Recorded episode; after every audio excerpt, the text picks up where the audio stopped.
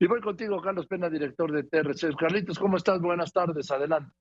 Buenas tardes, Joaquín, ¿cómo estás? Eh, si me lo permites, te presento en esta ocasión una serie que lleva el INEGI sobre el estado de ánimo de los tuiteros, Joaquín.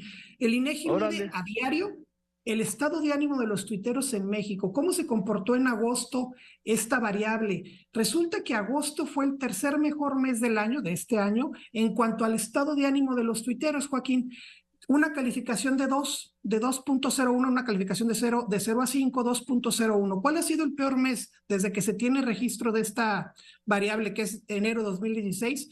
Eh, coincidentemente, marzo 2020, cuando inicia la pandemia, Joaquín, con una variable de 1.59. Sin embargo, cuando entras a analizar el mes de agosto, Joaquín, hay dos temas que me gustaría comentar contigo. El primero, ¿Cuál fue en agosto el día donde más positivo estuvo el ánimo en Twitter en México, Joaquín? ¿Cuál día?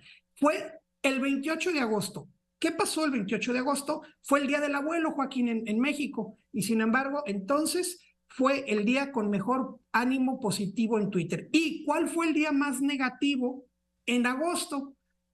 Al día siguiente, 29 de agosto, precisamente un día después del positivo, es el negativo. ¿Y qué pasó ese día? Comenzaron a regresar a clase los niños y los papás y el tráfico y la vida vuelve a la normalidad, Joaquín. Las entidades que más estuvieron positivas este mes de agosto son Ciudad de México, Tamaulipas y Tlaxcala. Subieron incluso eh, niveles de 2.6, 2.5. Y las entidades con menos nivel de positivos, es decir, un poco más negativas en sus comentarios, fueron Tabasco, Sinaloa y Chihuahua, Joaquín. Esto es según el INEGI. Repito un poco, agosto, tercer mes con más eh, ánimo en Twitter en México, según el INEGI, Joaquín. Pues fíjate, yo no sabía Alguna vez hablamos de esta medición del ánimo de los tuiteros, ¿no?